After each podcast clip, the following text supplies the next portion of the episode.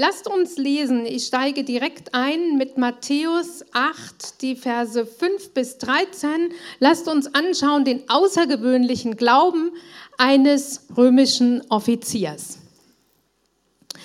Und zwar lese ich aus der ähm, Übersetzung von Roland Werner das Buch, weil die recht ähm, nah am Urtext ist und auch im heutigen Deutsch. Und ich fand das ganz hilfreich für diese Geschichte.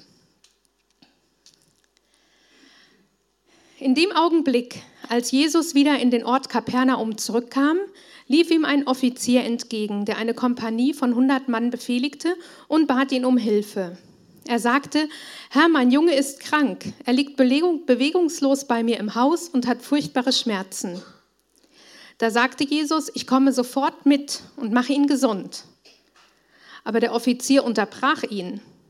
Herr, ich bin nicht wichtig genug, dass du selbst in mein Haus kommst. Ich bitte dich nur, sprich ein Machtwort. Ich weiß, dass mein Junge dann gesund wird, denn ich kenne mich damit aus. Auch ich bin ja meinem Vorgesetzten untergeordnet und meine Soldaten sind unter mir. Wenn ich zu einem sage, geh los, dann geht er. Und wenn ich einem anderen befehle, komm her, dann kommt er sofort. Und wenn ich einem Sklaven sage, mach dies oder das, dann tut er es. Als Jesus das hörte, war er sehr erstaunt. Den Leuten, die um ihn herum standen, sagte er, ich sage euch ganz deutlich, noch niemals bin ich im ganzen Volk Israel auch nur einem einzigen Menschen mit einem so starken Vertrauen begegnet. Ich sage euch, aus dem weit entfernten Osten und aus dem äußersten Westen werden Leute kommen, die mit eurem Stammvater und seinem Sohn Isaak und dessen Sohn Jakob beim Festessen am Tisch sitzen werden, an dem Tag, an dem Gottes gerechte und liebevolle Herrschaft die ganze Welt erfassen wird.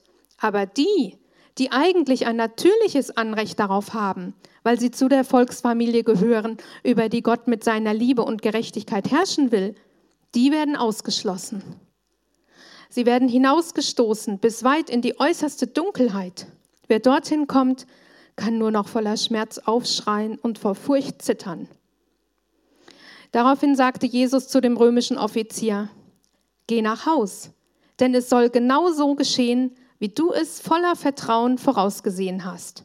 Und so war es auch. Der Junge wurde tatsächlich genau zu diesem Zeitpunkt gesund. Außergewöhnlichen Glauben zeigte der Hauptmann indem er Jesus um Hilfe bat, ihn als allmächtigen König anerkannte, ihn um ein Wort bat und sich darauf, äh, darauf vertraute. Erstens, bitte um Hilfe.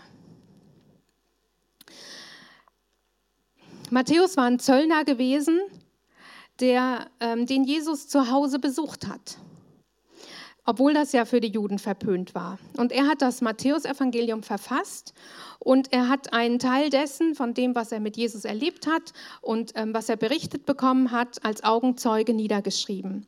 Und er gibt viele Lehren Jesu wieder und er gibt auch ähm, ähm, Vorkommnisse wieder, die, er, äh, die da gruppiert sind, oft in Zusammenhang mit dem, was gelehrt wurde.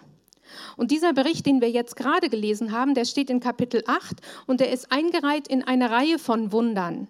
Und zwar sind die zu Beginn oder zur Mitte des Dienstes Jesu geschehen. Und direkt vor dem Kapitel 8, aus dem wir gelesen haben, wird beschrieben, dass Jesus in Galiläa war und dort bei Kapernaum die Bergpredigt gehalten hat. Im Anschluss an diese Begebenheit, die wir gelesen haben, kommt Jesus in das Haus von Petrus. Dort befreit er die Schwiegermutter von Fieber und er heilt im Anschluss viele Menschen, die von bösartigen Dämonen und Geistesmächten beherrscht waren und gequält wurden. Und er machte die gesund, die eine Krankheit hatten. Es handelt sich hier um einen römischen Offizier, dem 80 Soldaten unterstellt waren, also 80 bis 100.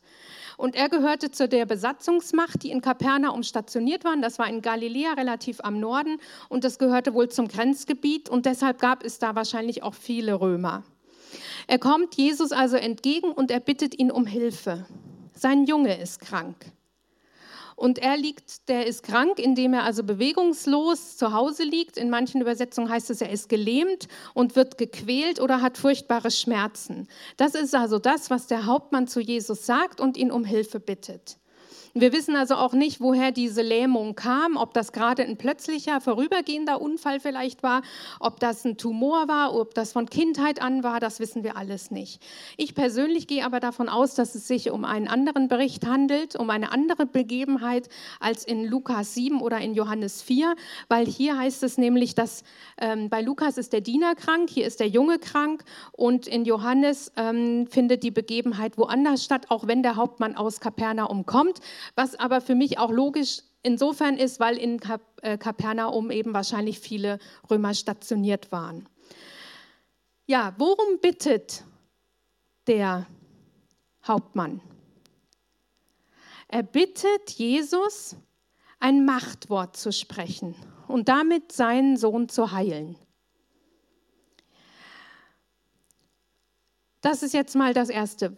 Wenn du hier bist und bist mit einer Not da, was ist deine Not? Was ist deine Bitte an Jesus? Was wünschst du dir?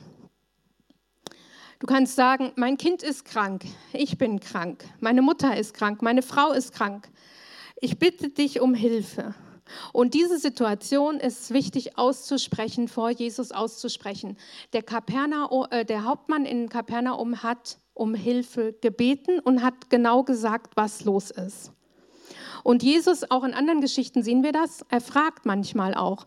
Er möchte wissen, was die Not ist. Zwar, man könnte sagen, er ist doch allmächtig, er weiß das auch so, aber es ist ihm wichtig, dass wir sagen, was wir uns wünschen würden.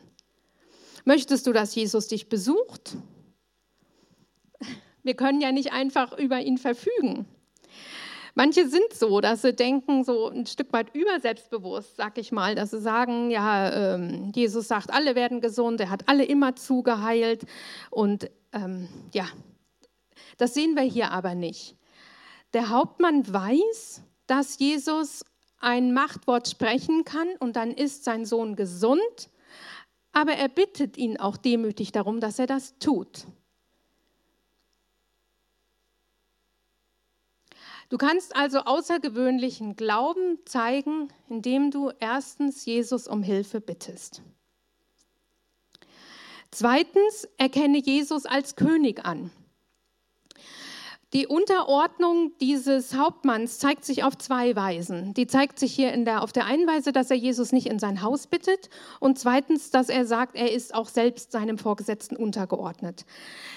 Jesus bietet ja dem Hauptmann sofort an, ich komme mit und mach deinen Sohn gesund. Das ist doch super. Also, was will man mehr? Komisch, dass der Hauptmann darauf nicht eingeht, gell?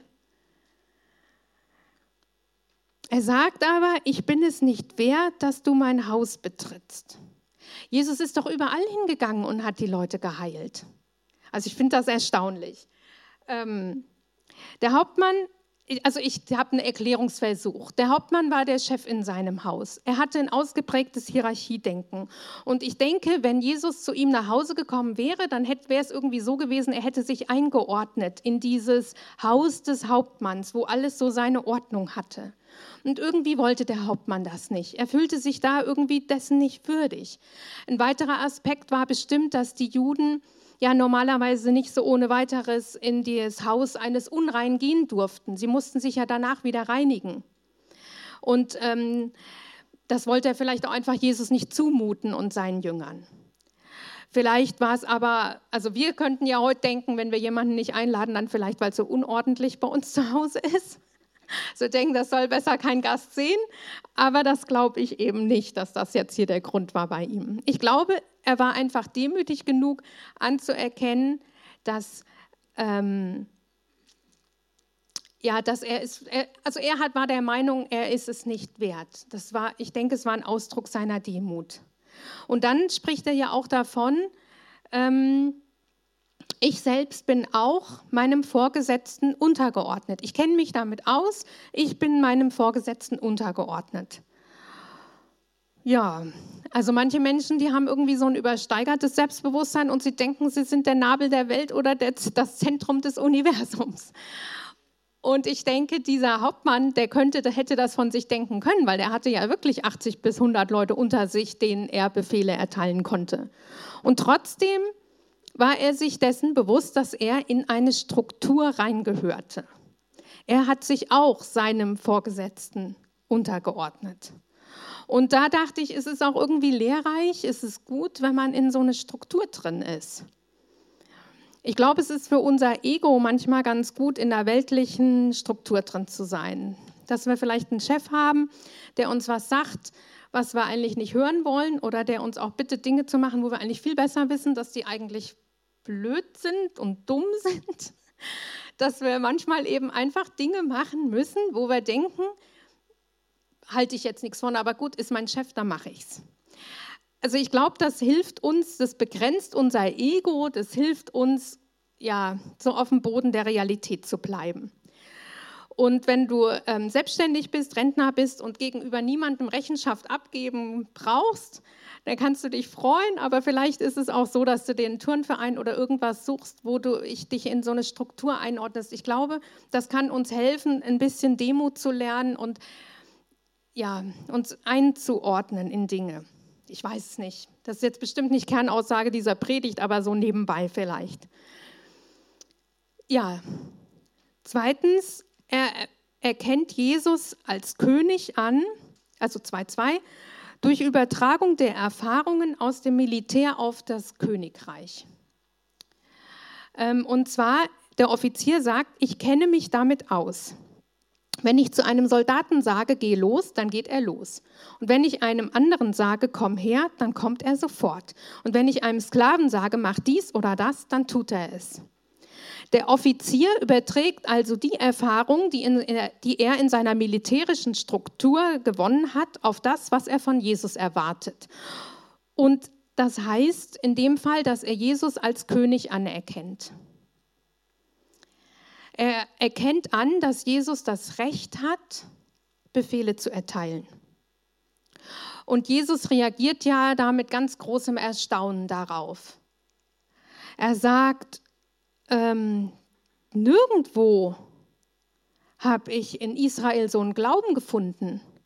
Und das ist wiederum total erstaunlich, weil das Volk Israel hat doch gewartet auf den König, auf den Messias, der sie erlösen sollte.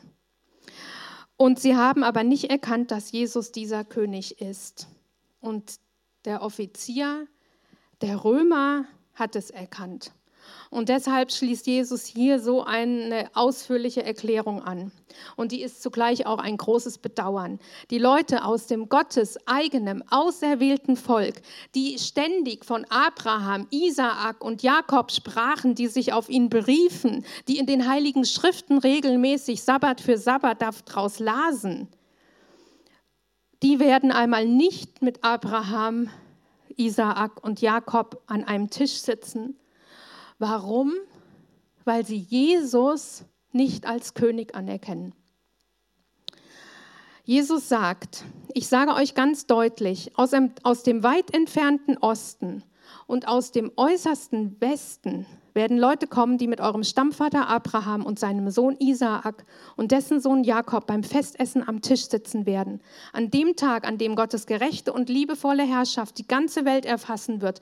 Aber die, die eigentlich ein natürliches Anrecht darauf haben, weil sie zu der Volksfamilie gehören, über die Gott mit seiner Liebe und Gerechtigkeit herrschen will, die werden ausgeschlossen. Sie werden hinausgestoßen bis weit in die äußerste Finsternis. Wer dorthin kommt, kann nur noch voller Schmerz aufschreien und vor Furcht zittern. Was für eine Tragik.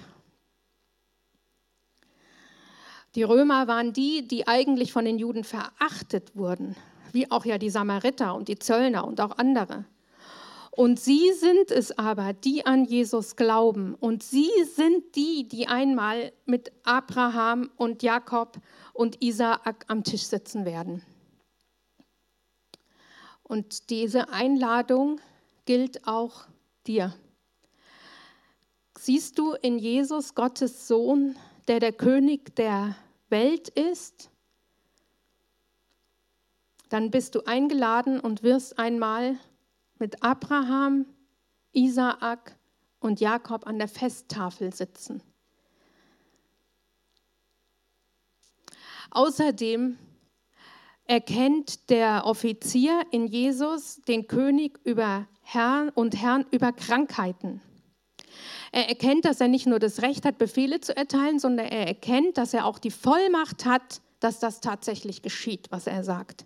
Der Offizier sagt, ich bitte dich nur, sprich ein Machtwort und ich weiß, dass mein Junge dann gesund wird. Ich kenne mich damit aus. Wenn ich zu einem Soldaten sage, geh los, dann geht er los. Und wenn ich zu einem anderen sage, komm her, dann kommt er. Sofort. Und wenn ich einem Sklaven sage, mach dies oder mach das, dann tut er es. Der Offizier erkennt also an, dass wenn Jesus ein Machtwort spricht, dann muss die Krankheit weichen. Jesus hat nicht nur die, das Recht, als König Befehle zu erteilen, sondern er hat auch diese Vollmacht, dass das geschieht.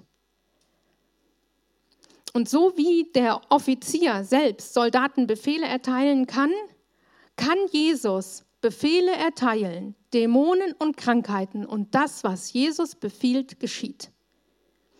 Und in Matthäus 8, Vers 16 heißt es, ähm, dann am Abend, als die, die, ähm, Pet, Petro, äh, die Schwiegermutter von Petrus geheilt war von Fieber und die Besessenen kamen und Kranke, als es dann Abend geworden war, brachten die Einwohner viele Menschen, die von bösartigen Geistesmächten beherrscht und gequält waren, zu ihm. Jesus warf diese Geister hinaus und machte alle gesund, die irgendeine Krankheit hatten. Auf diese Weise tat er genau das, was der Prophet Jesaja vorausgesagt hat. Er hat unsere Krankheiten auf sich geladen und alle Gebrechen weggenommen. Was war das für ein Glaube des Offiziers? Es gibt mehrere Aspekte, warum also Jesus den Glauben des Offiziers als so vorbildlich herausstellt. Das ist zum einen, dass der Offizier in Jesus den König erkennt, der das Recht hat, Befehle zu erteilen und auch, dass er erkennt, dass Jesus die Vollmacht hat, Krankheiten zu heilen. Wie ist das mit dir? Erkennst du, dass Jesus diese Vollmacht hat, Befehle zu erteilen und Krankheiten zu heilen? Amen.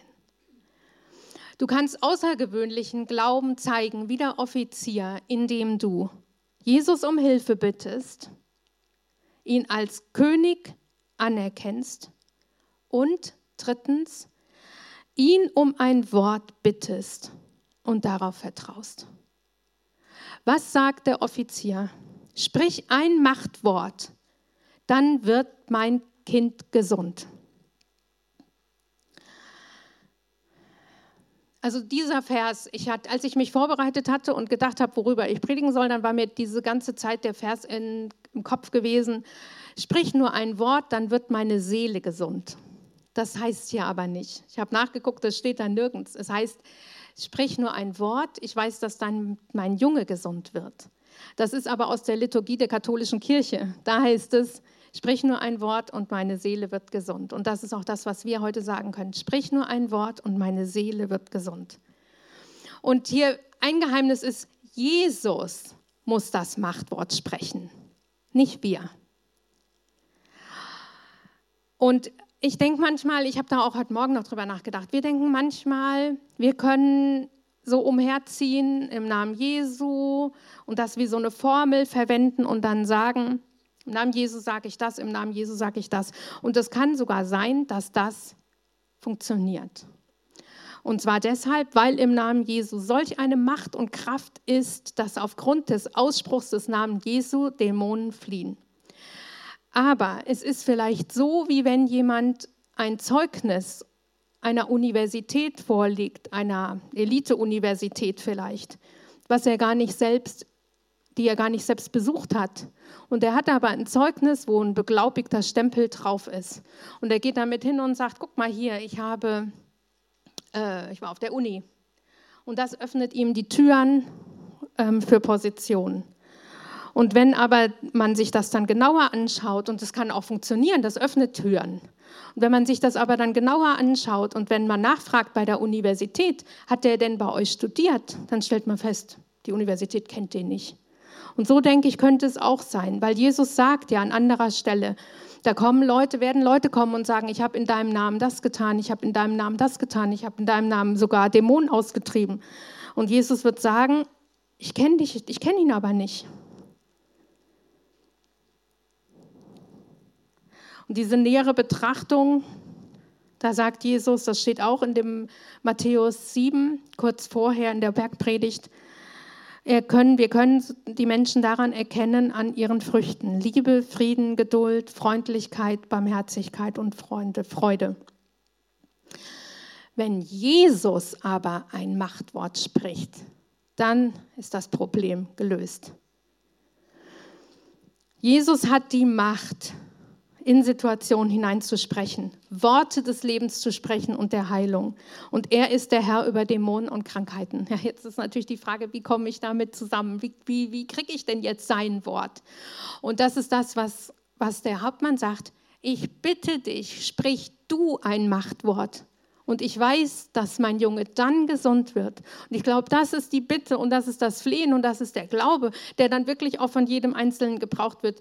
Bitte, bitte, Jesus, sprich du ein Machtwort. Ich weiß und ich glaube und ich vertraue, dass du das kannst. Ich erkenne dich als König an. Gehen wir weiter. Was ist mit diesem Machtwort vielleicht gemeint? Also das heißt, es ist dieses Logos, was hier verwendet wird und das ist einfach so ein Statement oder es ist eine Rede oder es ist auch das Evangelium. Jesus sagt auch von sich selbst in Johannes 1, er ist dieses Wort, das Fleisch wurde, was unter uns lebte und alles, was er sagt, ist dieses Wort. Und die, der Offizier bittet ihn um ein Wort, und zwar ein Wort aus dem Mund Jesu, das die Situation seines Kindes dann verändert. Und dieses Wort, hat, das Jesus spricht, hat diese Macht. Ähm, in den Kapiteln vor acht hat der Matthäus ja Aussagen der Bergpredigt notiert. Und am Ende des Kapitel 7 heißt es in Matthäus 7, Vers 24, jeder, der mein Wort hört und danach handelt, ist wie ein kluger Mann, der sein Haus auf Fels baute. Und hier geht es also um dieses Gleichnis von dem Mann, der auf Sand baut und auf, um den Mann, der auf den Fels baut. Und der, der also auf das Wort Jesu baut, ist der, Fels, äh, ist der, der ähm, auf ein stabiles Fundament baut. Was, welche Bedeutung hat das Wort Gottes für dich? Richtest du dich nach dem, was Jesus will? Hörst du ihm zu und handelst danach?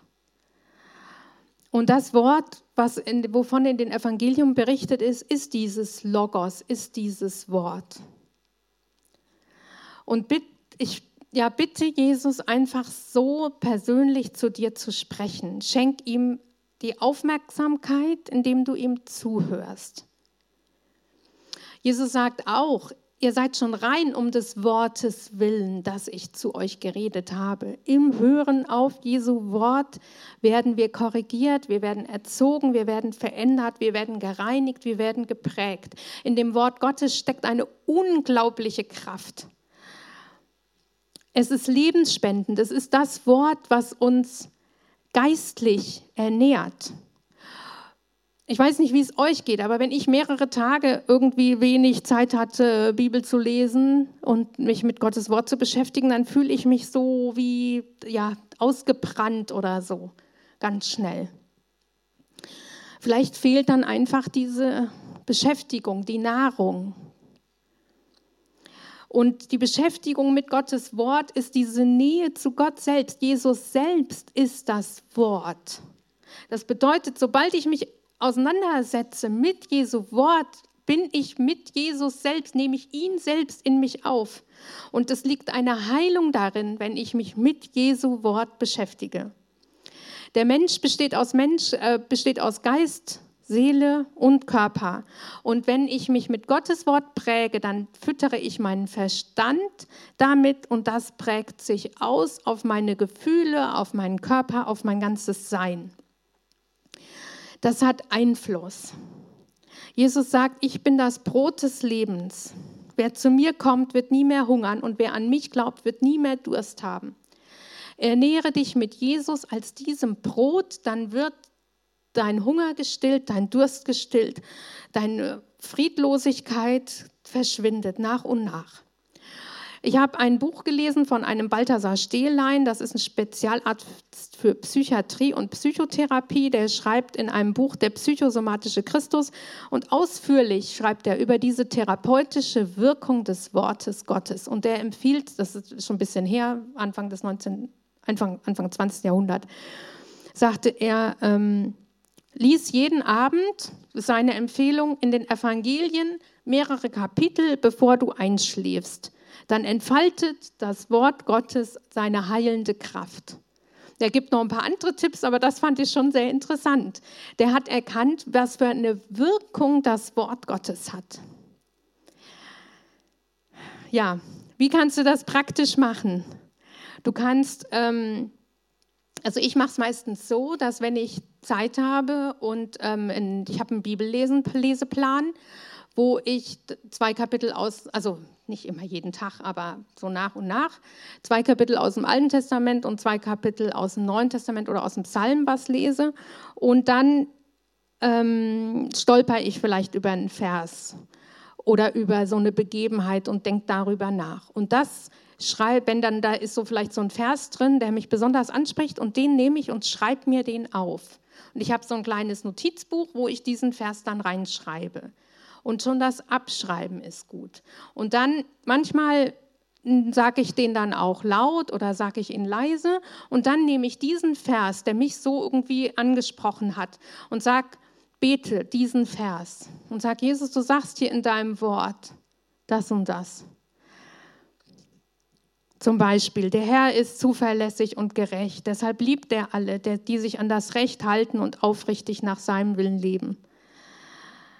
Ja, hilf mir, aufrichtig zu leben. Hilf mir, dich zu lieben. Ich weiß, ich werde dich eins schauen. Das einfach beten, darüber nachdenken. Oder die Kinder der Gerechten sind gesegnet. Mein Kind ist gesegnet. Bitte dich für mein Kind, dass es gesegnet ist. Oder ich hatte einmal diesen Vers, die Liebe Gottes ist ausgegossen in unsere Herzen durch den Heiligen Geist, der uns gegeben ist. Das wird mir ein ganz eindrücklicher Vers. Den habe ich auswendig gelernt und immer wieder wiederholt. Und indem ich ihn wiederholt habe und ausgesprochen habe, ist es Wirklichkeit geworden. Die Liebe Gottes wurde ausgegossen in mein Herz.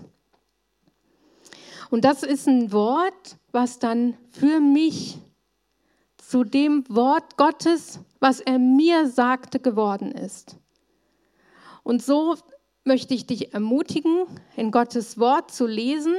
Und wenn da ein Vers ist, wo du denkst, ach, das ist ja ein interessanter Vers und ist das wirklich so und spricht er für mich, kann ich den im Glauben annehmen, dir den aufzuschreiben, auswendig zu lernen und darüber nachzudenken vielleicht dann Parallelverse zu lesen, dann nochmal vorwärts, rückwärts, was steht da vor, was steht danach, sich damit mit dem, was Gott zu dir redet, dann nochmal intensiv zu beschäftigen. Und dann brauchst du nur noch dich daran halten. Das ist das Wort, was Jesus zu dir persönlich sagt. Das ist dieses Wort. Bitte ihn, sprich ein Machtwort. Das hat auch noch eine andere Bedeutung, das eben der, der heilende Kraft. Aber es hat, kann auch für uns einfach so sein, sprich ein Wort in meine Situation und dann werde ich innerlich und vielleicht auch äußerlich gesund. Bitte Gott um ein Wort für deine Situation und glaube ihm, dass er tut, was er sagt. Das, was er sagt, das tut er auch. Und wenn du so einen Bibelvers hast, der dir besonders bewusst wird, dann wird er das tun. Und ich weiß von Martha, sie hat das ja erzählt, auch schon mal, wenn wir gebetet haben, dass sie auch solche Verse hatte, die in ihre Situation gesprochen haben und die sie genommen hat und gesagt hat, Herr Jesus, du sagst es in deinem Wort, dass das so ist. Und ich nehme das jetzt für mich. Wenn wir das tun, wenn wir glauben, dass Jesus die Macht hat, dass er allmächtiger König ist und dass er ein Wort sagt und das dann auch tut, dann gehören wir zu denen, die mal mit den Urvätern des Glaubens, Abraham, Isaak und Jakob, am Tisch in der Festtafel sitzen werden. Und auch schon hier können wir erleben, dass Jesus sein Wort wahr macht. Wir haben heute Morgen einen Bericht davon gehört und ich wünsche mir, dass wenn wir jetzt beten, dass wir dann auch erleben, wie Jesus in Situationen hineinspricht. Vielleicht jetzt, heute Morgen und vielleicht aber auch morgen Vormittag oder übermorgen oder überübermorgen irgendwann bei deiner ganz normalen Bibellese. Jesus ist der Herr über Geistesmächte, Krankheiten und Sünde. Und mit der Kraft seines Wortes kann er befreien. Bitte ihn um Hilfe, bitte ihn um ein Wort, erkenne ihn als König an. Und Jesus kann entsprechend dem, was er dir zusagt, deine Situation verändern. Ja, ich möchte, ähm, vielleicht beten wir jetzt, äh, wir stehen jetzt einmal auf zum Gebet und ich werde jetzt einmal, ja, für uns alle beten und dann können wir das so machen, dass wir Stationen haben, wo ähm, Menschen aus unserer Gemeinde Gebet anbieten. Und da könnt ihr hingehen und Gebet für euch in Anspruch nehmen. Herr Jesus, ich danke dir dafür, dass wir jetzt so zu dir kommen dürfen. Ich danke dir für dein Wort. Ich danke dir für, dein, für den Bericht, den wir hören konnten. Wir danken dir, dass wir schon so oft erlebt haben, dass du Wunder getan hast. Wir danken dir dafür. Und ich möchte dich darum bitten, dass wir das so erleben, dass du ein Wort in unsere Situationen hineinsprichst und dass du selbst lebendig wirst unter uns, dass du ein Machtwort sprichst und dass es dann so geschieht. Darum bitte ich dich. Amen.